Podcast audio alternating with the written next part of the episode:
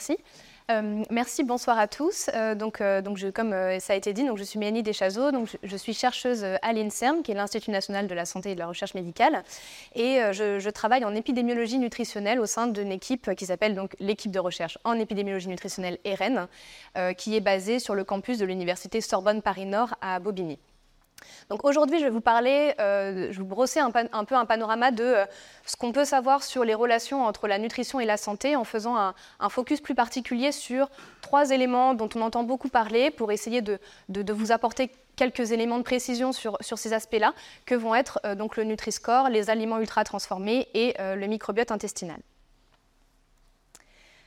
en petite introduction, pour vous, présenter en fait l'importance et la complexité de l'alimentation, on estime euh, qu'au cours d'une vie, on va ingérer environ 30 tonnes d'aliments et 50 000 litres de boissons. Donc tous ces aliments, ces boissons et leurs composés vont passer euh, à travers notre, organisme et vont avoir des impacts sur, euh, notre santé. Quand on parle d'aliments, on, pense aux nutriments, on pense par exemple aux protéines, aux lipides, euh, aux glucides, c'est ce qui va être les vitamines, les minéraux, tout ce qui va être indiqué finalement sur vos, emballages euh, à l'arrière. Mais on parle aussi d'autres constituants végétaux, par exemple les fibres ou encore les polyphénols. On parle aussi euh, d'alcool, on parle de transformation et de formulation, et en particulier dans le cas de nos, aliments euh, industriels, euh, avec la présence d'additifs, des, questions de matrice alimentaire. Et euh, on parle aussi de contaminants, donc ça va être des contaminants qui vont être liés à la fois à l'étape de production, donc par exemple les résidus de pesticides ou d'antibiotiques, euh, des contaminants qui vont être liés euh, aux emballages avec une exposition prolongée entre l'aliment et son emballage, et des contaminants qui peuvent être liés aussi au processus de transformation, par exemple la cuisson. Et vous avez ici l'exemple des frites plus ou moins cuites ou qui sont plus ou moins riches en acrylamide. Les aliments ne sont pas consommés seuls, mais combinés dans ce qu'on appelle des régimes alimentaires. Et euh, une, précision importante, c'est qu'en fait, un aliment en soi n'est pas bon ou mauvais dans l'absolu pour la santé, mais il va être moins bon ou meilleur pour la santé en relatif par rapport à d'autres aliments. Ce, qui découle de ça, c'est qu'on n'a pas d'aliments, par exemple, miracles ou d'aliments anti-maladie, comme on peut entendre parfois parler d'aliments anti-cancer, etc. Tout ça, euh, c'est purement du marketing. On parle plutôt d'alimentation favorable à la santé, avec un équilibre entre les différents aliments. Donc une alimentation favorable à la santé, c'est une alimentation qui apporte tous les composés nécessaires dans des proportions appropriées, en limitant certains composés qui vont être moins favorables. L'alimentation, elle doit inclure une diversité d'aliments pour, euh, pour apporter une diversité de composés. Elle doit équilibrer toutes les facettes des aliments, aussi bien du point de vue de la composition nutritionnelle que des cocktails d'exposition. Et euh, ce qu'on sait en fait de l'alimentation favorable à la santé, c'est basé sur euh, les connaissances actuelles des relations entre alimentation et santé. Et donc pour ça, on a euh, les recommandations nutritionnelles pour nous guider, qui font en sorte d'optimiser toutes ces facettes de l'alimentation. L'alimentation, on le sait aujourd'hui, euh, l'alimentation déséquilibrée, c'est une cause majeure de décès prématurés dans le monde.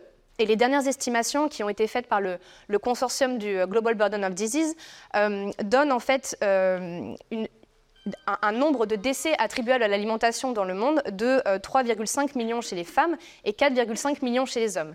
Ce que ça représente, c'est qu'en fait l'alimentation se place comme facteur numéro 2 chez les femmes et numéro 3 chez les hommes en termes d'explication de la mortalité prématurée.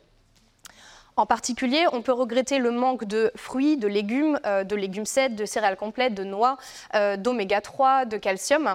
Et euh, on peut aussi regretter un, trop-plein de charcuterie, de viande rouge, de boissons sucrées, de sodium ou, ou d'acides gras dits trans, industriels. Mais l'alimentation a aussi un impact majeur sur la santé planétaire en termes d'émissions de gaz à effet de serre, euh, d'utilisation d'eau et de terres agricoles, euh, l'épandage et, les pollutions par l'azote et le, phosphore. Et on estime qu'un quart de l'empreinte carbone des Français euh, est liée à l'alimentation, de la production jusqu'à la distribution. Donc vraiment, cette alimentation, elle est au cœur de notre santé humaine, mais aussi planétaire plus largement. Si on prend l'exemple du cancer, il y a des estimations qui ont été faites par le Centre international de recherche sur le cancer indique que 40% des cancers en France euh, seraient liés au mode de vie et à l'environnement. Donc, les principales causes de cancer évitables sont en premier évidemment le tabac, mais viennent ensuite finalement l'alcool, l'alimentation déséquilibrée et le surpoids et l'obésité. Donc, au total, on aurait 16% des nouveaux cas de cancer chez les hommes et 20% chez les femmes qui seraient attribuables aux facteurs nutritionnels, en incluant aussi euh, l'activité physique et l'allaitement euh, maternel. La bonne nouvelle dans tout ça, c'est que l'alimentation, euh, c'est un facteur de risque modifiable. Donc quand on parle de maladies chroniques comme le cancer, les maladies cardiovasculaires, le diabète, on parle de pathologies qui sont multifactorielles. Donc on va avoir à la fois des facteurs qui sont non modifiables, c'est-à-dire certaines prédispositions génétiques, le sexe, euh, l'âge qui avance, qui prédispose aux pathologies ou certains antécédents médicaux. Euh, à l'inverse, on a aussi des facteurs qu'on considère modifiables, c'est-à-dire euh, l'alimentation, le tabac, l'activité physique, l'alcool, la surcharge pondérale, sur lesquels on peut agir à la fois au niveau euh, individuel, mais aussi au niveau collectif à travers des politiques publiques. En parlant de politique publique, euh, en France, on a le Programme national nutrition euh, santé qui en est à sa quatrième version et qui va bientôt euh, entrer dans sa, cinquième version, qui propose des recommandations nutritionnelles et tout un tas d'autres mesures pour favoriser une alimentation bonne pour la santé, basée donc sur des, rapports d'expertise dus au Conseil de la santé publique et de, et l'ANSES. Donc les dernières recommandations en date sont, sont celles-ci. J'espère que, ça vous parle un petit peu. Et si on dans le, dans le détail en fait, de, ces, recommandations, on a trois volets. On a un volet euh, qui vise à, euh, augmenter un certain nombre d'aliments, aller vers, c'est-à-dire favoriser ce type d'aliments, et réduire, c'est-à-dire limiter la consommation de ce type d'aliments. Donc pour le volet augmenté, on a évidemment augmenté euh, les fruits et légumes avec au moins 5 portions par jour, qui est une, recommandation qui commence à être bien entrée euh, dans, les têtes. Euh, on va avoir augmenté les légumes secs, les légumineuses, les lentilles, etc., avec au moins deux fois par semaine. Augmenter aussi les fruits à coque avec une petite poignée par jour qui est proposée augmenter le fait maison. Et à travers cette, travers cette recommandation, on a à la fois la promotion de la cuisine à la maison, mais aussi la limitation des aliments euh, industriels ultra transformés. Et euh, augmenter donc l'activité physique avec au moins 30 minutes d'activité euh, par jour. Quand on parle d'activité physique, on ne parle pas de s'inscrire à un club de sport, on parle de marcher dans ses déplacements, faire du vélo, euh, prendre les escaliers, etc., etc., euh, jardiner, euh, faire du, bricolage, du ménage, tout ça, c'est de l'activité physique. Parmi les aliments, en fait, on, recommande, tous les aliments ne, ne, se valent pas en termes de profil nutritionnel, et donc on recommande euh, par exemple, d'aller vers plutôt euh, des, céréales complètes, des produits complets, les pâtes complètes, le riz complet, etc. Tous les produits euh, céréales complètes, le pain complet, le pain aux céréales, avec au moins un, type, un, de ces types de produits par jour. On recommande aussi d'aller vers des poissons en alternance gras et maigre, donc tout ce qui va être poisson gras, sardines, maquereaux, harengs, saumon, etc. Donc le poisson, c'est deux fois par semaine et une fois du poisson gras, une fois du poisson maigre. En termes de matières grasses, euh, ce qui est recommandé, c'est donc de prendre les matières grasses qu'on ajoute dans nos plats. Euh, on peut en prendre tous les jours en petite quantité et de préférence plutôt des huiles végétales et en particulier celles avec un bon profil nutritionnel, par exemple le colza, l'olive, euh, le colza, l'olive les produits laitiers, deux par jour pour la population générale, euh, un peu plus quand on, quand, on augmente, euh, quand on augmente en âge, avec une variété de produits et, surtout variés entre les différents types de produits, le lait, le yaourt, le fromage ou, les fromages blancs. Enfin, la partie réduire, euh, où là concerne un certain, nombre d'aliments, avec notamment la réduction de, la consommation d'alcool, qui est un vrai, vrai sujet en France. Euh, où on recommande de ne pas dépasser deux verres par jour et de ne pas consommer de l'alcool tous les jours. On recommande aussi de limiter les produits sucrés en limitant les boissons sucrées, les aliments plus gras, sucrés, salés et les aliments ultra transformés. Donc on reviendra euh, sur la définition de, ce terme plus tard. On recommande de limiter aussi le sel. Et pour limiter le sel, ce n'est pas seulement le sel de, salière à table, mais aussi tout le sel qu'on va trouver dans nos, dans nos aliments. Et à ce sujet, vous avez peut-être entendu parler récemment de la réduction du sel dans le pain, qui contribue à cet effort global de proposer euh, euh, à la population des produits moins salés pour diminuer globalement la consommation de sel. Limiter la charcuterie, 150 grammes par semaine. Donc pour vous donner un équivalent, une tranche de jambon blanc, c'est à peu près 40 grammes. Donc ça, vous donne un peu une idée de, la quantité recommandée. Limiter la viande rouge, 500 grammes par semaine. Donc là, encore une fois, ça représente facilement 3 portions, trois belles portions de, steak, par exemple. Euh, limiter les produits avec un Nutri-Score plutôt euh, D et E, et je reviendrai aussi sur, euh, sur le, Nutri-Score. Et enfin, le parallèle de l'activité physique, c'est de limiter aussi la sédentarité. Donc la sédentarité, c'est le fait de rester assis sans bouger. Et donc là, en fait, ce qu'on recommande, c'est de casser ces temps de sédentarité, notamment quand on est beaucoup devant des écrans. Donc vraiment se lever, par exemple, toutes les deux heures. Donc ça, c'est pour les recommandations, euh, on va dire, nutritionnelles françaises les plus, les plus à jour. Au-delà de ces recommandations générales pour la, France, on a aussi d'autres recommandations, notamment au niveau international, qui vont être plus spécifiques sur certains euh, domaines. On a par exemple, euh, en 2019, une, une, commission qui a proposé un, régime de santé planétaire, partant du principe, de ce que je vous ai montré euh, plus tôt, que l'alimentation jouait à la fois sur la santé humaine mais aussi planétaire, et qu'il fallait faire attention à éviter les maladies chez les hommes, mais aussi à respecter les limites planétaires. Donc pour respecter tout ça, euh, finalement, il y, a ce régime qui a été proposé avec euh, donc cette assiette euh, un petit peu... Pour, qui, résume un petit peu. Et donc là, on peut voir que l'assiette fait la part belle aux, fruits et légumes. Elle, propose aussi de, de, vraiment intégrer plutôt des protéines végétales, donc par exemple les légumineuses, les céréales complètes, et de limiter tout ce qui va être protéines animales à travers la viande et les produits laitiers. Euh, encore une fois, favoriser les huiles végétales et euh, diminuer le sucre ajouté. Donc finalement, cette assiette euh, santé planétaire, elle est très concordante avec ce que je viens de vous montrer sur les recommandations globales françaises.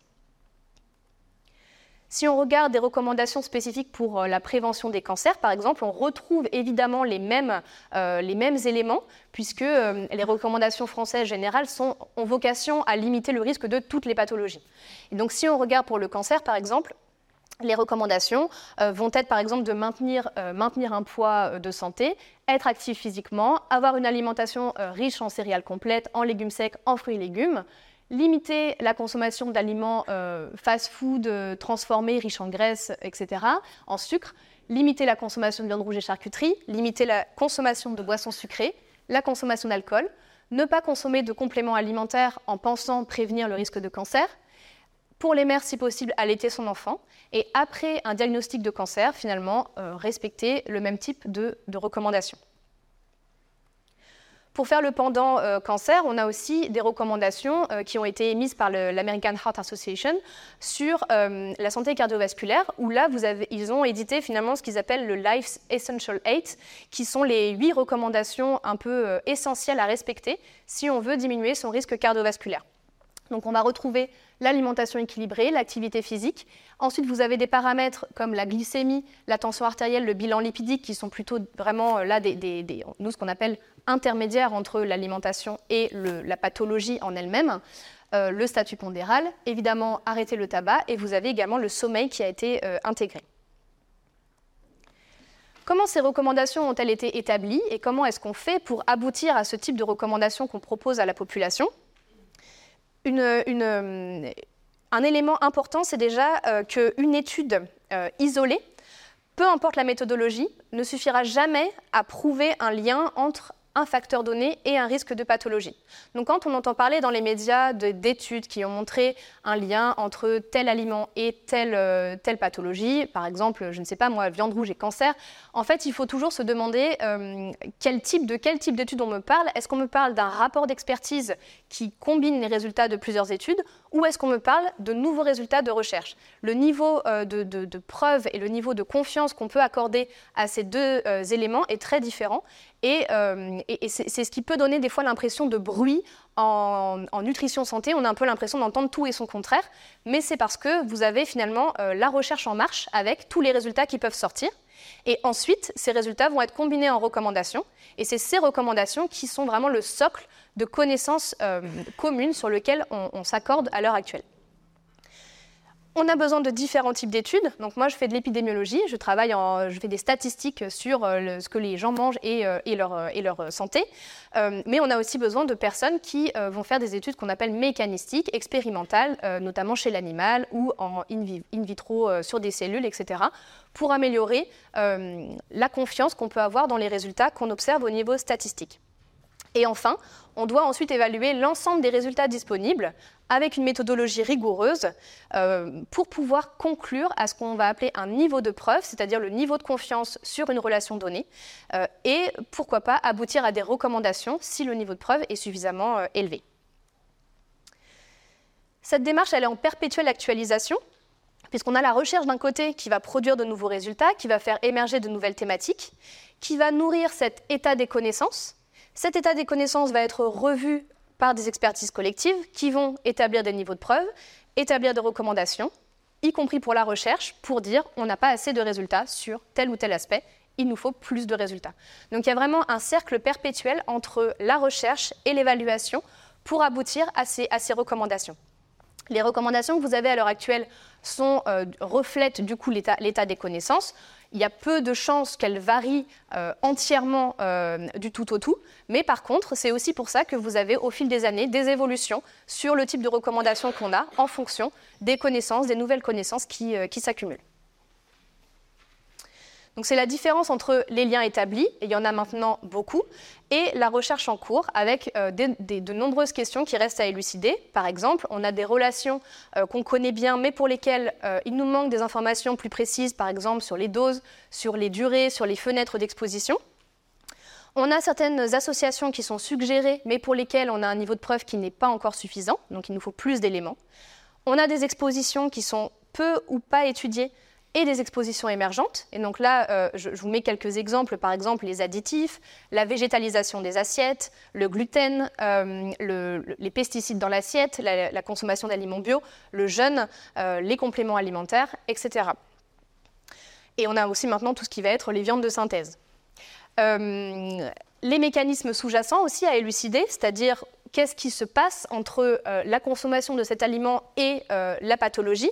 Est-ce que, euh, par exemple, ce sont des altérations génétiques? Est-ce que c'est lié à de l'inflammation, à du stress oxydant, au microbiote intestinal? Donc tout ça, ce sont des éléments pour lesquels on a de la recherche en cours pour mieux comprendre qu'est-ce qu'il y a derrière les associations qu'on peut observer. Et donc c'est l'objet de euh, ce qu'on fait dans mon équipe de recherche. Euh, donc nous, on est euh, plus de 80 personnes hein, qui travaillent sur, qui travaillent du coup à, l'ERN, aussi bien des chercheurs, des techniciens, des, ingénieurs. et donc nous, l'objectif de notre, de notre, de notre équipe, c'est vraiment d'étudier le lien entre la nutrition, entendue comme alimentation, activité physique, et la santé, à la fois santé humaine, planétaire. Tout ça dans le but euh, de fournir des outils et de nourrir les politiques de santé publique. On s'intéresse aussi aux déterminants des comportements alimentaires et on s'intéresse aussi aux mécanismes qui vont être entre la nutrition et, euh, la santé. Pour faire tout ça, on, utilise un outil qui s'appelle la cohorte Nutrinet Santé. Donc, qu'est-ce que c'est la cohorte Nutrinet Santé? C'est une, une web cohorte qui a été lancée en 2009 en France et à l'époque, c'était la première, euh, la première cohorte de cette ampleur au niveau euh, mondial sur les relations entre nutrition et, santé. La cohorte a vocation donc à étudier les associations entre la nutrition et la santé et les déterminants des comportements nutritionnels. Le recrutement est ouvert à partir de 18 ans et plus récemment à partir de 15 ans. Donc je vous invite tous à vous inscrire euh, à l'étude Nutrinet, vous verrez pourquoi c'est important. et donc aujourd'hui, on compte un peu plus de 174 000 participants dans cette cohorte. Une cohorte, qu'est-ce que c'est?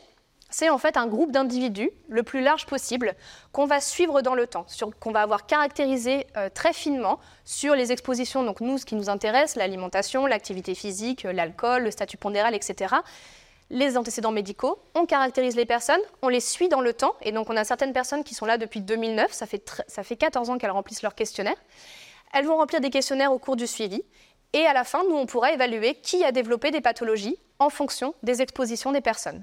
Et c'est ça qui permet de faire les études que je vais vous présenter et euh, globalement les études épidémiologiques euh, qui permettent d'établir les liens entre euh, notamment alimentation et santé, mais pas que. Il y a aussi des cohortes sur les expositions professionnelles, la santé environnementale, etc. Donc comment fonctionne la cohorte Nutrinet? On va avoir des questionnaires à l'inclusion qui vont être répétés tous les ans sur les caractéristiques sociodémographiques, le mode de vie, euh, les caractéristiques anthropométriques, donc le poids, la taille, etc., euh, l'activité physique, la santé, quelles sont les maladies qui ont été développées, quels sont les, antécédents familiaux, est-ce qu'il y a une prise de médicaments, et euh, l'alimentation. La cohorte, est notamment caractérisée par une estimation très précise des expositions alimentaires et des comportements nutritionnels émergents. On a de nombreux questionnaires complémentaires qui nous aident à mieux caractériser euh, les expositions globales euh, des personnes. Et en parallèle de ça, on a aussi des prélèvements de sang et d'urine euh, pour 20 000 personnes et on est en train de mettre en place une collecte de sel pour étudier le microbiote. Je vous en reparlerai après. Les événements de santé, donc ils sont déclarés au, cours du suivi, les personnes vont nous dire j'ai eu telle ou telle maladie et ensuite on va récupérer les dossiers médicaux pour valider ces pathologies. Comme je vous l'indiquais, pour certaines personnes, on a déjà plus de 14 ans de suivi. Donc, ça nous permet de mener un certain nombre d'études euh, sur les liens entre nutrition et santé. Juste pour vous montrer à quoi ça ressemble en fait un, questionnaire alimentaire dans Nutrinet. Le principe des questionnaires qu'on utilise, c'est ce qu'on appelle des enregistrements alimentaires de 24 heures, c'est-à-dire qu'on va euh, saisir l'ensemble des consommations alimentaires sur 24 heures, les aliments, les boissons on propose aux, participants de remplir trois jours de ces enregistrements tous les six mois. Il y a deux jours de semaine, un jour de week-end. Donc comment ça se passe? En fait, on demande du coup d'ajouter euh, les prises alimentaires, donc soit via les trois repas principaux ou toute autre prise alimentaire hors repas. Vous avez euh, l'environnement du repas global qui est étudié, puisque c'est des choses qui, on n'a pas encore complètement regardé ça, mais c'est des choses qui, vont être intéressantes euh, à l'avenir de, regarder qui vont être liées par exemple à l'heure des repas, donc le, rythme des prises alimentaires, le lieu, est-ce que c'est à la maison, est-ce que c'est au travail, est-ce que c'est au restaurant, est-ce que c'est seul, est-ce que c'est accompagné, est-ce que c'est devant des écrans, devant des livres ou euh, sans écran ni, ni livre. Globalement, il faut choisir les aliments qu'on consomme dans la liste qui est proposée. Donc, on a plus de 2500 aliments comme ça, qui sont classés avec une arborescence. On peut aussi chercher directement dans le moteur de recherche pour, euh, pour, aller, pour aller plus vite. Et plus récemment, euh, donc oui, donc si quand l'aliment est, consommé, pardon, on demande la provenance de l'aliment. Donc, est-ce que c'était un aliment qui vient du commerce? Est-ce que c'est quelque chose qu'on a cuisiné? Est-ce que ça provenait de la restauration? Et si ça provenait du commerce, on demande aux personnes la marque du produit consommé. Donc, jusqu'à présent, on demandait la marque, et depuis quelques années, on a un lien qui a été fait avec une base de données qui s'appelle Open Food Facts, sur laquelle on peut globalement retrouver tous les aliments qui sont en rayon en France. Et donc maintenant, on peut directement mettre le nom, la marque du produit qu'on a consommé et euh, le moteur de recherche va le retrouver et on peut dire voilà, c'est exactement ce produit que j'ai consommé lors de mon petit déjeuner, mon repas, etc. Une fois qu'on a fait toute cette liste d'aliments, on va, on va, estimer la quantité qu'on a consommée, donc soit à travers les photos que vous voyez ici, donc on a trois photos de portions et les intermédiaires. On peut aussi directement indiquer euh, le grammage et on va avoir donc euh, différents types de photos, donc que ce soit là, vous avez l'exemple pour pour euh, des, aliments euh, type plat, euh, le chocolat, le pain et les boissons.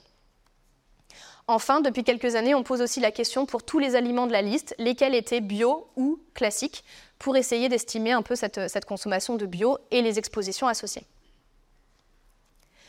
Donc maintenant que, après cette rapide introduction, je vais vous montrer quelques exemples de thématiques de recherche. Et donc là, j'en ai choisi trois pour, euh, euh, pour, cette, euh, conférence, qui vont être le Nutri-Score, les aliments ultra-transformés et le microbiote intestinal, qui paraissaient être des sujets d'actualité et sur lesquels on, pouvait avoir, il pouvait y avoir sujet à, débat et, et, à discussion. Donc tout d'abord, le Nutri-Score. Donc déjà, ce qu'il faut avoir en tête quand on, quand on, quand on a des résultats sur la nutrition et la santé, c'est que la, recherche en nutrition, elle s'inscrit dans un historique euh, qui est donc présenté ici et que finalement la recherche en nutrition est assez récente dans l'historique de, la recherche on a vraiment commencé finalement au début du XXe siècle avec notamment euh, toutes, les, découvertes euh, vraiment effectives du rôle des vitamines et euh, des, déficits, en vitamines qui pouvaient causer certaines pathologies.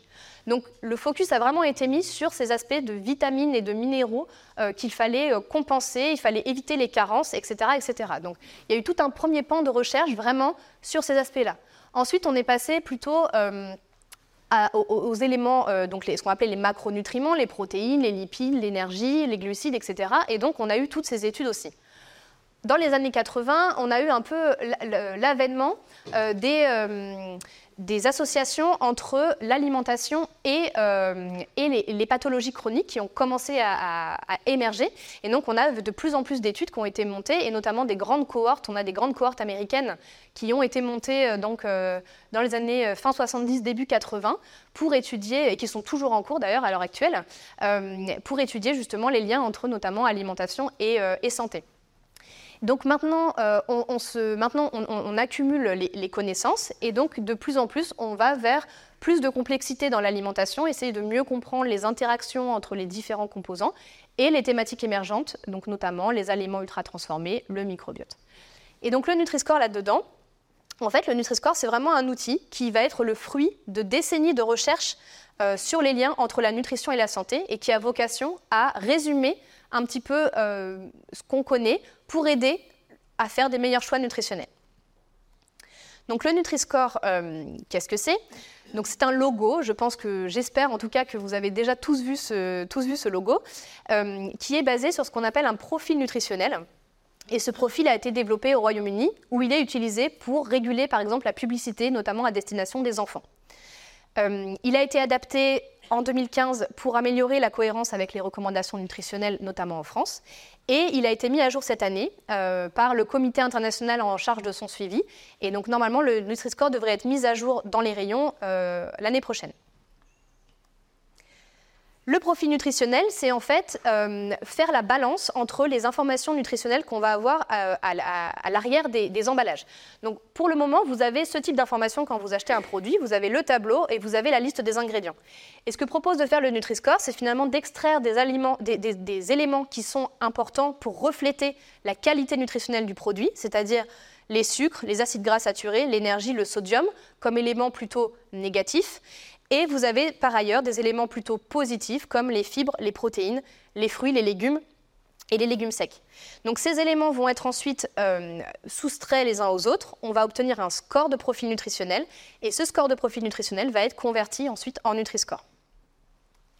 Le Nutri-Score, c'est vraiment un outil qui est transparent et qui est accessible à tous. Vous pouvez tous, là, ce sont les tableaux que j'ai téléchargés euh, sur le site de Santé publique France, donc c'est complètement complètement accessible. Tout le monde peut calculer le Nutri-Score. Vous avez toutes les informations qui sont disponibles sur vos paquets. Donc c'est vraiment euh, l'idée de remplir les différentes cases. Et donc là, vous avez des exemples, par exemple euh, la compote de pommes. Donc vous avez euh, les, différentes valeurs qui ont été remplies dans le tableau. Et à la fin, vous voyez que la compote est classée vert foncé, donc plutôt A, ce qui est une bonne nouvelle, alors que le sel ou le sucre vont être classés orange foncé E. De la même façon, si vous regardez les, les boissons, vous allez avoir l'eau qui sera toujours classée A. Il n'y a que l'eau qui est classée A. Et ensuite, vous avez donc le, classement des autres, euh, produits. Par exemple, le jus d'orange qui va être classé euh, en jaune C et euh, les boissons sucrées plutôt orange, foncé, E. La nouveauté du nouvel algorithme, c'est la prise en compte des édulcorants avec une pénalisation des édulcorants pour le score. Quel est l'intérêt du Nutri-Score? C'est aider à choisir des produits de meilleure qualité nutritionnelle.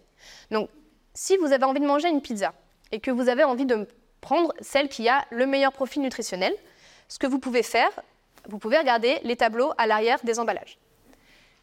Ça va être un petit peu compliqué parce qu'il y a quand même un certain nombre d'éléments à combiner et euh, de, de choix à faire. Et si vous aviez le Nutri-Score à la place, ça permettrait de faciliter ce choix. Et peut-être même que vous êtes surpris du Nutri-Score et, que vous n'auriez pas classé de la même manière les euh, pizzas par rapport à euh, l'image santé qu'elles peuvent avoir ou non à la base à partir de leur, euh, de leur emballage. Donc l'intérêt du Nutri-Score, c'est vraiment ça, c'est de comparer des aliments, soit qui vont être consommés au même moment, qui ont vocation à être consommés au même moment. Donc là, vous avez l'exemple, par exemple, euh, d'aliments de, différentes catégories, mais qui sont généralement consommés plutôt au petit déjeuner, au même moment. Donc vous avez le choix entre du pain demi-complet classé A et des pains au chocolat qui vont être classés E. Dans la même catégorie, vous pouvez aussi choisir par exemple les céréales du petit déjeuner. Vous pouvez choisir entre des muesli classés A ou des pépites, des céréales pépites de chocolat qui vont être plutôt classées E. Donc l'intérêt du Nutri-Score, c'est vraiment comparer dans un rayon ou pour un même usage des produits. L'intérêt, c'est pas du tout de comparer euh, du Coca Light avec de l'huile d'olive, parce que c'est pas du tout des choses qui vont être, c'est des choses qui sont faites euh, par les détracteurs du Nutri-Score notamment, et qui ne sont pas du tout euh, pertinentes d'un point de vue utilisation qu'on en fait au quotidien. Donc le Nutri-Score, il est issu de plusieurs années de recherche avec euh, un très grand nombre de publications et en particulier au, sein de, notre équipe.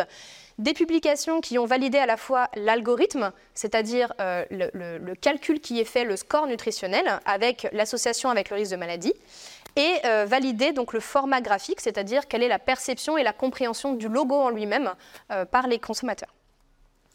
Donc, pour la partie algorithme, euh, en fait, on, a validé donc, le profil nutritionnel en l'associant à différentes pathologies et on a observé que consommer des aliments en moyenne avec des moins bons profils nutritionnels tels que classés par le Nutri-Score, euh, c'était associé à une prise de poids, à du surpoids, de l'obésité, de l'asthme, euh, une certaine fragilité dans, la vieillesse, euh, le, syndrome métabolique, les maladies et les facteurs de risque cardiovasculaire, le cancer, la mortalité.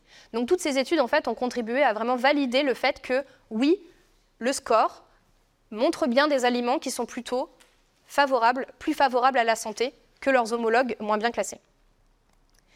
Pour faire un petit historique du Nutri-Score, en fait, il a été proposé euh, en premier dans un rapport euh, du professeur Serge Herzberg, qui était le directeur de notre équipe euh, à l'époque, qui a fait un rapport à la ministre de la Santé en 2014 et qui ressemblait du coup à ces petites pastilles, ces petites pastilles colorées.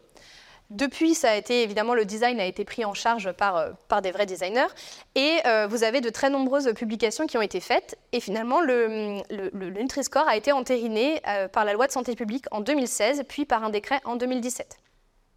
Depuis, il y a un certain nombre de pays européens qui ont rejoint l'aventure Nutri-Score et qui la posent sur, sur leurs produits. Par contre, l'enjeu à l'heure actuelle, c'est qu'en fait, la réglementation sur l'étiquetage, elle se passe au niveau européen.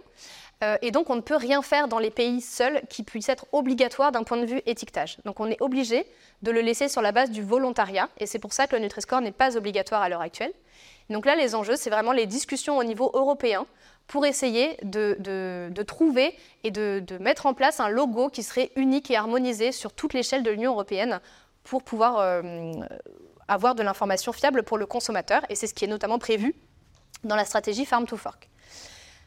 Les développements du Nutri-Score, c'est notamment d'être apposé aussi sur les produits, euh, bruts, donc par exemple le vrac ou les fruits et légumes, euh, pour, aider encore une fois à cette, comparaison avec les produits euh, industriels. dans la restauration collective et en fonction des cantines auxquelles, vous allez, vous avez peut-être déjà vu le Nutri-Score sur, les plats que vous choisissez. La publicité, est-ce qu'on peut réguler la publicité à partir du profil nutritionnel et notamment interdire les publicités en particulier à destination des jeunes enfants dont les profils nutritionnels seraient euh, mauvais? Donc ça, c'est tout, des choses d'application du Nutri-Score qui sont euh, soit déjà dans les tuyaux, soit en cours, euh, en cours de réflexion. Au-delà de la qualité nutritionnelle, donc Nutri-Score, maintenant je vais vous parler des aliments ultra transformés. Donc je vous disais que le Nutri-Score, c'était plutôt basé sur finalement tout ce qu'on a fait euh, en recherche en nutrition depuis, euh, depuis des années, alors que les aliments ultra transformés, c'est vraiment un sujet qui est très récent et en pleine, expansion. Donc, qu'est-ce que c'est les aliments ultra transformés? En fait, c'est un terme qui a été proposé par le professeur Carlos Monteiro au, Brésil, euh, qui a proposé une classification qu'on appelle NOVA, qui propose de classer les aliments en quatre catégories. Vous avez la première catégorie qui consiste en des aliments qui vont être non ou peu transformés. Et donc, c'est typiquement euh, les aliments, de, les aliments de base qui vont être juste soit frais, soit séchés, broyés, congelés, pasteurisés, fermentés. Donc on va avoir tous les fruits et légumes, euh, le riz, les pâtes, les œufs, la viande, le poisson, etc. Donc ça, c'est vraiment euh, la catégorie peu transformée.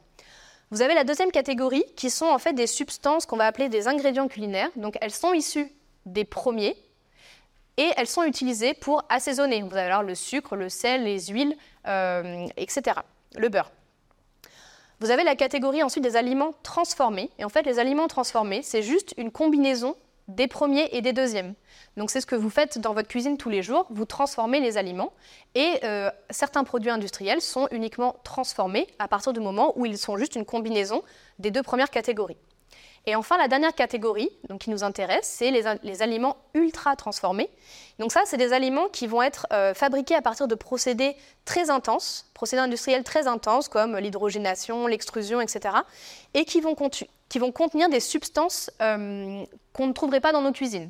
Donc typiquement les additifs ou certains ingrédients un peu industriels, euh, type les maltodextrines, etc., etc., sont des choses qu'on ne trouve pas nous dans nos cuisines pour faire les, mêmes types de plats.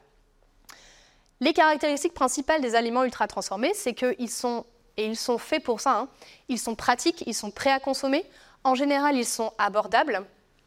Ils sont généralement aussi très appétissants. Il y a eu du sucre ajouté, du sel ajouté, des arômes, des exhausteurs de goût, de texture qui font qu'ils sont vraiment très appétissants. Et il y a euh, du marketing et de la publicité qui sont très intenses et très attrayants, qui poussent vraiment à la consommation de, euh, ces produits. Si on veut illustrer un petit peu la différence entre des aliments qui seraient plutôt euh, dans les trois premières catégories et les aliments ultra transformés, on peut en fait avoir la comparaison des fruits frais avec des glaces. Vous avez les céréales en haut et euh, les céréales du petit déjeuner. Un ragoût de viande avec euh, finalement de la, charcuterie, euh, notamment à, base de nitrite, et de l'eau et boissons, les boissons sucrées pleines de colorants et autres joyeusetés. La consommation mondiale d'aliments ultra transformés, Comment est-ce qu'on se situe notamment en France? Donc, euh, on peut voir qu'il y a quand même une certaine variabilité entre, les, pays. Donc, on a le plus faible qui est en Roumanie avec à peu près 15% en énergie qui, est représenté par des aliments ultra transformés. Et vous avez le maximum euh, aux États-Unis et au Royaume-Uni avec jusqu'à 58% de euh, l'alimentation qui est vraiment ces aliments ultra transformés. En France, on a un niveau un peu intermédiaire, on est à peu près autour de 30%. Depuis les années 90, les ventes de ce type de produits ont augmenté ou sont restées stables. Elles ont particulièrement augmenté dans les produits à, revenus euh, faibles ou, moyens.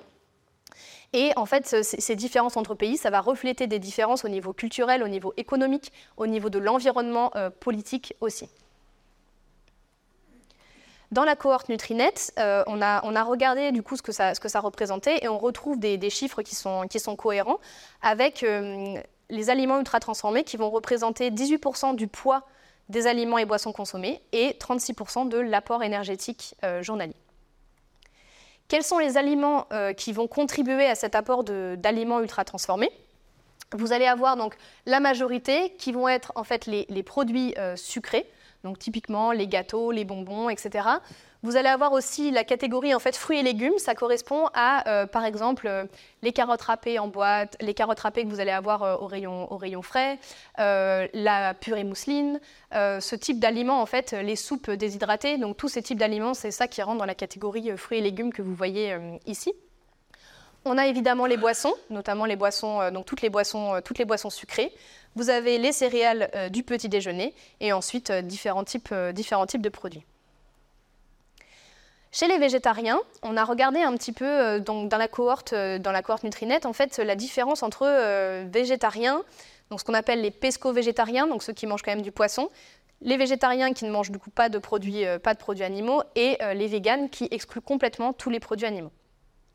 Et ce qu'on a pu observer, c'est qu'on avait une part importante d'aliments ultra transformés dans le régime des végétariens, euh, des végétariens et végétaliens. Et tout ça pourquoi? Parce que, euh, en particulier chez les générations les plus jeunes, vous avez tous ces produits qui sont spécifiquement marketés à destination euh, des végétaliens, notamment les galettes de légumes, etc., qui peuvent être des produits ultra transformés.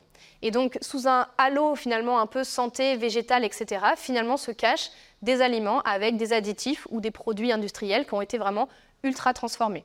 Donc ça, c'est des choses, euh, ça ne veut pas dire que tous les produits le sont, ça veut juste dire qu'il faut faire attention à la liste des ingrédients quand on achète des produits. Dans notre équipe, on a été euh, dans les premiers en fait, à s'intéresser à la consommation d'aliments ultra transformés et le risque de cancer, et on a pu mettre en évidence que quand on augmente de 10% le pourcentage d'aliments ultra transformés euh, dans le régime, on a une augmentation de 12% du risque de cancer au global et de 11% du cancer du sein en particulier. J'ai laissé ce graphique parce qu'il est assez parlant sur euh, la prise de poids, le surpoids et l'obésité. Vous avez en fait ici les années de suivi dans la cohorte, donc on a jusqu'à 9 années de suivi, et vous avez l'IMC du coup qui est représenté. En couleur, vous avez les quartiles. Donc en fait, le quartile 1 en bleu, c'est les plus faibles consommateurs d'aliments ultra transformés. Et en violet, vous avez les plus forts consommateurs. Et ce qu'on voit, c'est qu'il y a une différence, il y a quand même une différence au départ, mais qu'ensuite, vous avez vraiment une augmentation beaucoup plus importante dans le groupe euh, qui consomment beaucoup d'aliments ultra transformés comparé aux, euh, autres groupes et comparé notamment au, euh, quartile numéro 1. Donc il y a un très grand nombre de résultats qui ont été publiés. Donc déjà dans la cohorte Nutrinet, on a montré des associations avec le cancer, les maladies cardiovasculaires, la mortalité, mais aussi les troubles gastro-intestinaux, les symptômes dépressifs, le diabète, le surpoids, l'obésité. Donc vraiment, euh, ça marche très très bien. Euh, et on a depuis une accumulation d'études scientifiques euh, dans le monde, pas que, dans, pas que chez nous, avec plus de 70 autres études prospectives dans le monde depuis 2015. Donc là, je vous mets 2015. C'est pour vous montrer que c'est vraiment un sujet très récent comparé à tout ce qu'on peut savoir sur les autres aspects de la nutrition. Il y a eu une couverture importante par la presse nationale et internationale, donc c'est pour ça, je suppose que vous avez peut-être tous entendu parler de ce, de ce, sujet. Et euh, les travaux qui ont été faits ont déjà eu un impact sur les politiques publiques. Il y a une commission d'enquête parlementaire qui a été commandée euh, sur le sujet des aliments euh, industriels. dans, l'équipe, on a eu plusieurs auditions à l'Assemblée nationale et au Sénat sur, sur ce sujet-là. Et il y a déjà eu des modifications des recommandations, donc soit au niveau international, mais vous avez vu aussi dans les recommandations françaises qu'on inclut maintenant ce terme de aliments ultra transformés. Et surtout, on dit de favoriser le fait maison pour, pour l'alimentation.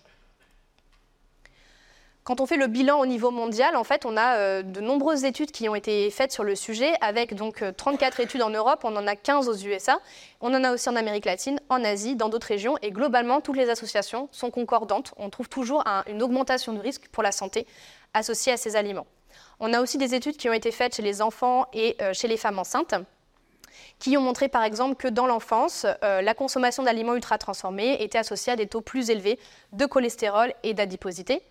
Et chez la femme enceinte, on avait un risque plus élevé de diabète gestationnel notamment.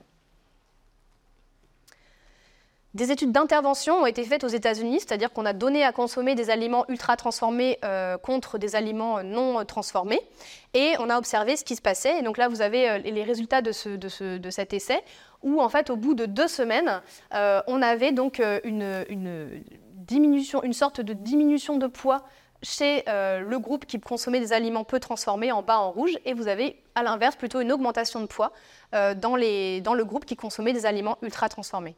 Et ce pourquoi? Parce que en fait, euh, en termes de alors que les deux repas proposés avaient le même contenu énergétique, les, personnes qui étaient exposées aux aliments ultra transformés en consommaient beaucoup plus. Donc il y a cet effet de surconsommation de, ce type d'aliments. On a euh, donc ces aliments ultra transformés, on, a un peu en tête que c'est la junk food et donc euh, que c'est euh, des aliments qui sont par ailleurs avec un très mauvais profil nutritionnel, ce qui n'est pas entièrement faux. Mais au-delà de cette caractéristique, il n'y a pas que ça derrière les aliments ultra transformés, il y a plusieurs caractéristiques. Donc, vous avez à la fois en général plus de sel, de sucre et d'énergie, et moins de fibres, vitamines et minéraux dans ces, dans ces, dans ces produits. Mais vous avez aussi euh, finalement une modification de la matrice et de la texture des aliments. Donc ça permet finalement de bah, cette ingestion beaucoup plus rapide parce qu'il y a moins à mâcher, c'est moins difficile.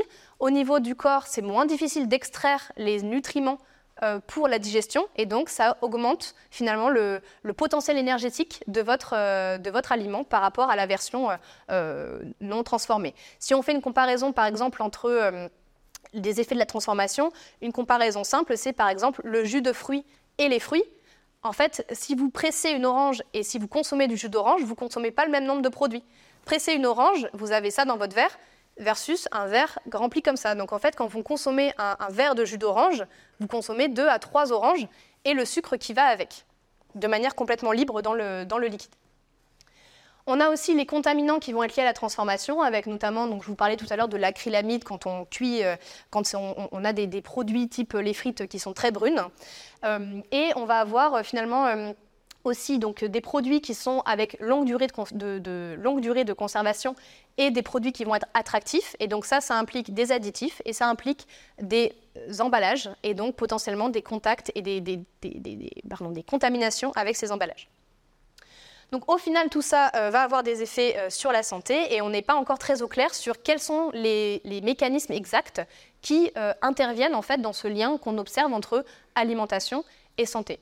Au final, on sait qu'il y a un problème, mais on ne sait pas encore exactement quel est exactement le problème.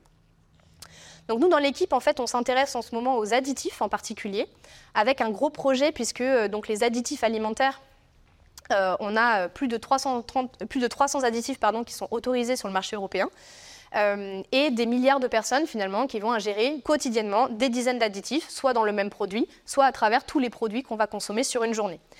La plupart des additifs n'ont pas euh, d'impact sur la santé humaine, voire même sont plutôt positifs. Si on pense par exemple aux antioxydants, aux conservateurs, ça peut avoir un impact positif. Mais on a quand même, euh, ces dernières années, l'accumulation de nouvelles études expérimentales, notamment au niveau du microbiote, euh, qui vont suggérer des effets, des effets adverses. On a assez peu d'informations sur les effets à long terme chez l'homme et sur les effets cocktails, c'est-à-dire qu'est-ce qui se passe quand on en mélange plusieurs à la fois dans le régime alimentaire. Les additifs sont évidemment évalués pour leur, euh, pour leur, euh, leur sécurité. Donc ça, c'est fait par les agences au niveau euh, international, qui vont fixer des doses autorisées. Mais le problème, c'est que ces études se basent que sur l'existant. Et donc, s'il n'y a pas d'études suffisantes chez l'homme ou sur les effets cocktails, on ne peut pas les intégrer dans l'existant. Et donc, ça ne peut pas être pris en compte dans les doses autorisées. Donc, c'est pour ça tout l'objectif du travail, du travail en cours. Dans la cohorte Nutrinet, on est particulièrement bien placé pour étudier ces additifs grâce comme je vous l'indiquais tout à l'heure, au recueil des marques des produits. Là, je vous si vous avez un exemple très simple euh, au niveau de, sur, le, sur, le, sur le tableau, c'est que euh, quand on veut, par exemple, on a mangé du cassoulet, on a mangé du cassoulet en boîte, et si on compare deux marques, si on compare la liste des additifs pour ces deux marques, on voit que dans un cas, on en a un seul, et dans l'autre cas, on en a sept. Donc il y a quand même des différences entre marques pour un même type de produit sur la quantité d'additifs qui va être euh, ingéré ou non donc l'exposition, on a, regardé donc l'exposition aux additifs toujours dans la, cohorte Nutrinet, et donc là vous avez un peu le top, euh, le top euh, je ne sais pas combien d'ailleurs, le top 50 des, des, additifs qui sont consommés. Donc en premier, on va avoir tout ce qui est amidon modifié. Et ensuite, vous allez avoir par exemple le troisième, donc consommé par 86% de la cohorte, ça va être tout ce qui va être les lécithines, qu'on retrouve beaucoup dans la liste d'ingrédients, etc., etc. Donc au global, une dernière étude, une dernière étude en date qu'on a fait sur les émulsifiants, donc par exemple les lécithines ou les, amidons modifiés, ça rentre dans cette catégorie, qui font de la texture, qui, améliorent la texture des, produits. En fait, on a montré que tous les participants, quasiment l'intégralité des participants, étaient exposés à au moins un additif de ce type dans la cohorte. Donc on est vraiment tous concernés par ce sujet. Et quand on parle de mélange, donc là, vous avez ici euh, les, mélanges qu'on a pu regarder, donc euh, les, additifs qui sont fréquemment consommés ensemble. On va avoir des groupes qui se dessinent. Donc un groupe de consommateurs, par exemple, d'additifs qui sont présents plutôt dans les biscuits et les gâteaux sucrés. Un groupe de consommateurs d'additifs qui sont présents plutôt dans les bouillons, les substituts de repas. Un groupe euh, qui correspond plutôt aux desserts lactés, aux céréales de petit déjeuner, aux pâtisseries un groupe qui correspond plutôt aux sauces industrielles et aux charcuteries, avec notamment tous les nitrites. Et enfin, un groupe euh, qui va être plutôt lié à la consommation de soda sucré et édulcoré. Et enfin, on avait quand même un groupe avec une exposition relativement faible qui consomme plutôt des produits, euh, des produits bruts. Donc jusqu'à présent, donc là c'est toutes les dernières publications euh, qui, ont été faites et donc on a retrouvé des associations entre la consommation de nitrites et de nitrates et le risque de cancer, de diabète, d'hypertension les édulcorants avec le risque de cancer, de, de maladie cardiovasculaire, de diabète, et les émulsifiants avec le risque de maladie cardiovasculaire, cancer et diabète. Donc à chaque fois, tous les composés ne sont pas en cause, mais on a retrouvé dans chaque catégorie des associations. Comme je vous le disais au début, ce sont juste des études, pour l'instant, qui méritent d'être confirmées, mais qui euh, émettent un peu des, signaux sur euh, la potentielle sécurité de ce type de, composés qui ne sont pas indispensables euh, dans les aliments. Autre sujet du coup en cours d'investigation, donc là notamment tout ce qui va être les, ingrédients industriels, les matériaux de contact et, les, contaminations issues de, la cuisson notamment. Je terminerai cette partie en, disant que tous les aliments industriels ne sont pas ultra transformés. On peut très bien avoir dans les rayons des aliments qui sont faciles à préparer, prêts à l'emploi. Donc là vous avez l'exemple des soupes. Vous avez en haut une soupe qui va être simplement transformée. Les ingrédients que vous avez sur la liste sont ceux que vous mettriez potentiellement si vous la faites chez vous. Et vous avez en dessous la version ultra transformée euh, avec, euh, là vous voyez, euh, sur la fin, vous avez cinq additifs qui sont notés E à la fin. Il y a des bénéfices à la transformation des aliments, une plus grande stabilité de conservation, ce qui est quand même pratique dans nos, dans nos modes de vie, une sécurité microbiologique, une accessibilité financière, des propriétés fonctionnelles et gustatives différentes euh, des, simples produits bruts et une certaine praticité et un gain de temps évident qui euh, favorise en fait la consommation de ce type de euh, produits. On a vu la qualité nutritionnelle, on a vu l'ultra-transformation.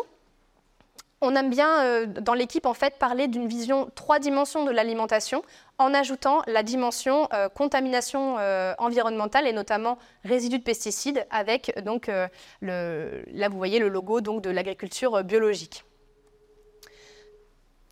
L'exposition euh, aux pesticides, on a, euh, une expertise récente hein, de l'INSERM qui a montré qu'il y avait une présomption forte euh, d'un lien entre exposition aux pesticides et pathologie chez les agriculteurs. et on a une soixantaine de pesticides qui sont classés comme cancérogènes pour l'homme par le Centre international de recherche sur le cancer, avec de nombreux pesticides pour lesquels on n'a pas suffisamment de données. On a toujours le sujet des effets cocktails, qu'est-ce qui se passe quand on en consomme plusieurs au même moment et évidemment les considérations environnementales de l'utilisation de ce type de euh, produits. Mais ce qu'on connaît peu, c'est finalement l'exposition aux pesticides par voie alimentaire et non pas par voie euh, exposition professionnelle. Euh, on sait que 44% des aliments issus de l'agriculture conventionnelle contiennent au moins un résidu de pesticide quantifiable, alors que 6,5% des aliments issus de l'agriculture biologique, en parallèle, on n'a que 6,5% des ingrédients bio qui contiennent au moins un, résidu de pesticides. On a des concentrations urinaires en pesticides qui sont moins élevées chez ceux euh, dont le régime alimentaire est constitué d'une plus grande part de produits bio. Donc ça, c'est pour la partie exposition aux pesticides. Dans la cohorte Nutrinet, on a un projet euh, qui s'appelle donc BioNutrinet, qui a quantifié les associations entre la consommation d'aliments bio et le risque notamment de cancer. Et on a pu montrer une diminution de risque de cancer chez les plus forts consommateurs d'aliments bio. D'autres études euh, ont pu euh, retrouver quelques, plutôt des associations, ont retrouvé un peu ces associations, pas forcément de manière très marquée. Et donc en fait, ça, ce, type de résultat, on a encore une fois des signaux et ça mérite d'être confirmé. Mais ça, quand même, ça, peut favoriser un certain principe de précaution en favorisant du coup les, les aliments bio autant que possible, mais sans oublier les recommandations qui sont bien établies qu'il faut quand même consommer par exemple des fruits et légumes. Comment est-ce qu'on peut faire pour combiner maintenant ces trois dimensions? Dans l'état actuel des connaissances, on recommande de choisir finalement au sein d'une même catégorie des aliments qui auraient la meilleure qualité nutritionnelle. Ensuite, on privilégie les aliments pas ou peu transformés. Et enfin, si c'est possible et accessible, notamment financièrement, euh, de préférer une alternative bio et surtout euh, pour les aliments d'origine végétale. Donc pour s'aider, euh, on peut avoir par exemple en termes d'étiquetage, le Nutri-Score pour la qualité nutritionnelle. On réfléchit actuellement à rajouter un élément graphique, par exemple un encadré noir, pour signaler des produits ultra transformés, euh, pour, euh, euh, pouvoir comparer plus facilement, et de céder aussi du logo donc agriculture biologique pour la dimension, dimension pesticides. Je terminerai par le microbiote. Donc là, le microbiote, c'est pareil, c'est vraiment un sujet qui est plutôt, récent et dont la croissance est euh, exponentielle ces, dernières années. Donc le microbiote, qu'est-ce que c'est?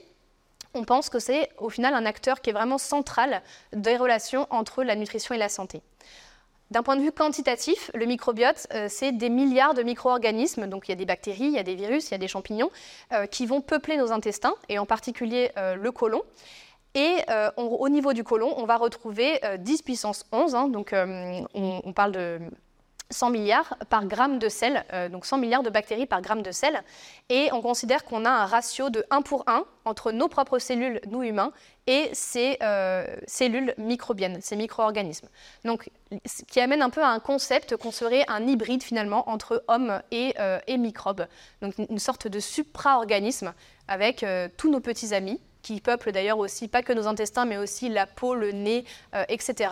Donc on a vraiment on vit avec euh, des microbes euh, autour de nous. Ces microbes vivent en symbiose, c'est-à-dire qu'il y a des bénéfices mutuels pour euh, les microbes et pour, et pour l'hôte, avec notamment un rôle clé du microbiote dans l'immunité, donc avec la notion de barrière intestinale, d'éducation du système immunitaire.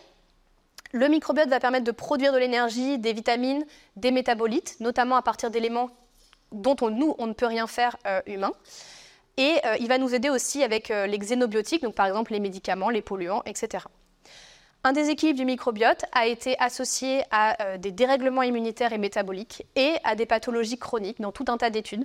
Donc pour l'instant, on ne sait pas encore très bien finalement qui vient en premier. Est-ce que c'est la pathologie qui dérègle le microbiote ou est-ce que c'est le microbiote qui dérègle les pathologies? Probablement un peu des deux. Et donc c'est pour ça que le microbiote est vraiment un sujet au cœur de l'actualité de la recherche. Le microbiote est propre à chaque individu, mais il y a quand même des facteurs communs qui vont l'influencer.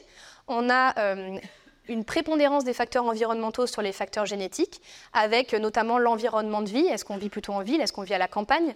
Euh, L'environnement dans notre enfance aussi, les expositions. Est-ce qu'on a été allaité? Est-ce qu'on a vécu, par exemple, est-ce qu'on a eu des, animaux euh, Est-ce qu'on a des animaux domestiques? L'alimentation joue un rôle important, les médicaments et tout ce qui va être aussi les expositions environnementales, de, la même manière que ce que je vous ai montré précédemment. Le microbiote finalement va se nourrir entre guillemets des composés qui échappent à la digestion, par exemple les fibres, euh, et qui vont devenir disponibles au niveau du côlon pour le microbiote. Donc tout ce qui ne va pas être digéré par notre intestin grêle va atterrir au niveau du côlon où il va nourrir le microbiote. Et donc c'est pour ça qu'on a besoin en fait des que des éléments restent au niveau du côlon pour nourrir ce microbiote et faire en sorte qu'il soit en bonne santé donc le type de composé qui va être disponible au microbiote va évidemment influencer la croissance bactérienne de certaines espèces plus ou moins spécialisées. Ce graphique pour vous montrer en fait les différences entre les populations. En fait, sur, sur, ce graphique, en fait, chaque point correspond à une personne, correspond au microbiote d'une personne de manière un peu résumée. Et ce qu'on peut voir, c'est qu'en fait, on a vraiment une distinction entre des populations avec un mode de vie plutôt traditionnel. Donc vous avez euh, notamment des chasseurs-cueilleurs, des populations vraiment euh, reculées et traditionnelles. Et de l'autre côté, vous avez vraiment toutes les populations avec un mode de vie euh, occidental. Donc on a vraiment cette distinction au niveau microbiote entre ces deux types de populations. Ça peut être lié notamment aux différences, c'est évidemment lié à tout un tas de facteurs, mais il y a aussi l'alimentation qui peut jouer un rôle avec l'alimentation occidentale dont on sait qu'elle est riche en graisse, en sucre, en protéines animales, en aliments ultra transformés et pauvre en fibres, alors que les alimentations traditionnelles sont plutôt riches en fibres et végétales. Et ce qui se passe, c'est qu'en fait, on a quand même eu une coévolution entre notre microbiote et nous, euh, qui fait que euh, les modes de vie actuels, euh, où il y a eu des modifications assez rapides de l'alimentation, peuvent perturber en fait cet équilibre qui s'est mis en place depuis des, milliers d'années. Donc là, c'est pour dire un peu la même, la même, chose, on a en fait certains groupes microbiens dont on va considérer qu'ils sont ils sont surreprésentés ou sélectionnés dans les populations euh, plutôt urbaines et, euh, modernes. Et à l'inverse, on a des, groupes microbiens qui ont disparu euh, dans, certaines, populations occidentalisées. Et en particulier, là, c'est juste ce, graphique pour vous montrer, ça c'est des expérimentations chez la souris, où vous avez en fait en haut des souris dont qu'on a privé de fibres notamment. Et on voit que, en fait, on a une perte de microbes au cours des générations qui, qui ne peut pas être rétabli, uniquement partiellement rétabli. C'est ce que vous voyez ici. Même si on a un régime riche en fibres sur la quatrième génération, on a perdu en fait tous ces microbes qu'on ne perd pas quand on a euh, des aliments riches en fibres dès le départ. Donc c'est vraiment quelque chose qui, se... Enfin voilà, des connaissances, là c'est expérimentations animales, mais c'est des sujets en cours et c'est des sujets qui sont assez préoccupants pour, euh, euh, pour la santé. En termes de dynamique du microbiote, donc on a une mise en place du microbiote depuis la, naissance, une stabilisation, et on considère que globalement, si on garde, un mode, si on garde notre alimentation euh, telle qu'elle est, le, microbiote est globalement stable au cours de la vie. On peut avoir des perturbations au quotidien, des perturbations liées par exemple à la prise d'antibiotiques, mais ensuite on a quand même un retour à un état euh, globalement euh, stable, sauf si on décide de changer drastiquement évidemment son alimentation sur le long terme, auquel cas on peut avoir des modifications. Donc, je vais passer un peu, rapidement là-dessus. Euh, en fait, globalement, ce qui, est rassurant, c'est que finalement, ce qu'on sait à l'heure actuelle d'une alimentation plutôt favorable à la santé, c'est aussi favorable au microbiote. Donc, on va, parler de diversité du microbiote qui serait un facteur plutôt positif. Et on voit que, par exemple, des, aliments comme les fruits, le poisson sont plutôt favorables à cette diversité, alors que euh, des produits frits, les sodas, les boissons sucrées, etc., sont plutôt défavorables. Pour les facteurs de variation du microbiote, euh, on, a donc là euh, des, études qui ont essayé d'évaluer euh, le pourcentage finalement qui, est expliqué. Et au total, en fait, on n'a que 16%. En fait, malgré la quantité de, facteurs étudiés, on explique à l'heure actuelle que 16% par des facteurs environnementaux. Il y a à peu près 20% qui seraient liés à la génétique. Donc on a quand même une grosse part d'inconnu sur ce microbiote et donc encore plus de, encore de, plus de recherches à faire. Donc au final, on a un impact de, l'alimentation, avec notamment les fibres, euh, les régimes alimentaires plutôt omnivores contre végétariens. Le régime occidental est plutôt lié à des perturbations du, microbiote. Les additifs qui, ont montré des perturbations du microbiote également. Les questions qui se posent à l'heure actuelle sur le microbiote, c'est est-ce que finalement une alimentation saine, euh, est-ce que, finalement l'alimentation saine est saine pour tous ou est-ce qu'elle est saine en fonction de notre microbiote? Est-ce que le microbiote qu'on a euh, change la réaction qu'on va avoir à un certain type d'aliment? Euh, L'alimentation qu'on définit actuellement comme saine, elle est définie à partir des données disponibles. Mais maintenant, on a le microbiote qui devient un peu un nouveau paramètre, qui peut, amener à modifier certaines choses. Euh, et enfin, euh, à l'heure actuelle, on ne sait toujours pas vraiment ce que c'est qu'un microbiote sain ou euh, normal. Donc c'est encore vraiment des questions, des questions en cours. pour conclure, quelques, éléments de, de, conclusion. Donc maintenant que vous savez, vous savez tous ce qu'il faut faire, on sait tous ce qu'il faut faire, mais quand on doit le mettre en pratique, bah, on prend plutôt les escalators plutôt que l'escalier, et dans les rayons du supermarché, on est quand même un petit peu perdu. Donc globalement, quelques principes, c'est finalement, il n'est jamais trop tard pour commencer à, améliorer son, alimentation. C'est important de s'engager sur la durée, et ça, c'est en particulier par rapport aux régimes dont on entend parler, les régimes à la mode. C'est complètement à bannir. Ce qui est important, c'est d'améliorer son, son alimentation sur la durée. Il faut se fixer des objectifs de progrès petit à petit, étape par étape. Ça sert à rien d'en faire trop trop vite parce que ça risque de nous faire abandonner. Et par exemple, dans le cas des fibres, si vous voulez augmenter drastiquement votre consommation de légumes secs, vous pouvez avoir quelques euh, euh, inconvénients au niveau digestif du fait de cette grosse différence d'apport en fibres. Euh, d'un coup. Donc vraiment le faire étape par étape.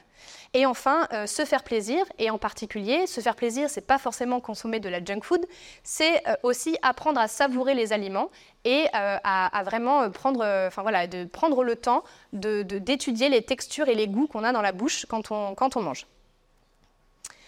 Au-delà de, des comportements individuels qu'on peut tous avoir, on évolue dans un environnement alimentaire qui est très tentant pour tout un tas de raisons. Et donc, au-delà de modifier finalement nos comportements, euh, individuels, il faut aussi agir au niveau euh, de l'environnement, euh, que ce soit donc au niveau des politiques publiques, euh, mais aussi par exemple de la disponibilité. Si vous, êtes, euh, si vous habitez quelque part et qu'autour de chez vous, il n'y a pas de trottoir pour marcher et qu'autour de chez vous, il n'y a que des restaurants qui proposent des offres alimentaires de, pauvre qualité, vous allez pas, ça ne va pas favoriser euh, le fait de consommer des, des, aliments favorables à votre santé ou de faire de l'activité physique. Donc c'est tout un ensemble de choses et ce n'est pas uniquement ce que nous, on peut faire au niveau individuel. Il y a aussi tout l'enjeu de réguler le marketing, réguler la publicité, etc. Donc on a besoin de changer l'environnement alimentaire et finalement pour faire en sorte que le choix le plus sain soit le choix le plus simple et le plus abordable. Et enfin, euh, les décisions euh, politiques notamment devraient être prises en l'absence de conflits d'intérêts commerciaux euh, qui vont avoir tendance à influencer certaines décisions. Quelques, outils et ressources euh, pour, terminer.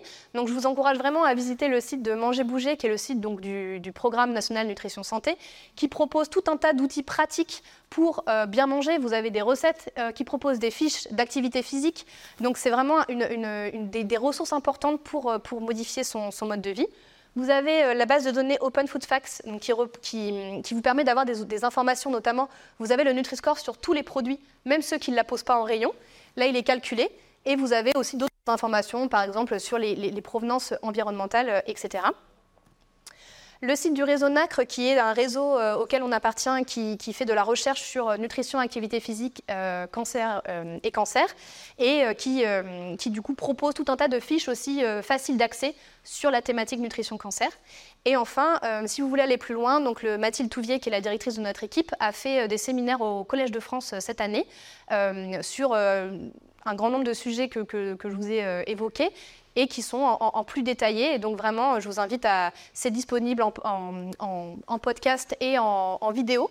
Donc vous pouvez vraiment euh, aller librement, hein, gratuitement, sans, besoin de s'inscrire sur, euh, sur le site du Collège de France. Je vous remercie pour votre attention. évidemment, je vous encourage à participer à Nutrinet. Et en ce moment, on participe aussi à une étude européenne publique sur les aliments, ultra, pardon, les aliments fermentés. Donc si vous êtes intéressé, ça prend 15 minutes, ça peut permettre de répondre à un questionnaire sur votre consommation d'aliments fermentés et ça peut permettre d'aider la recherche, comme vous avez vu l'intérêt aujourd'hui, j'espère.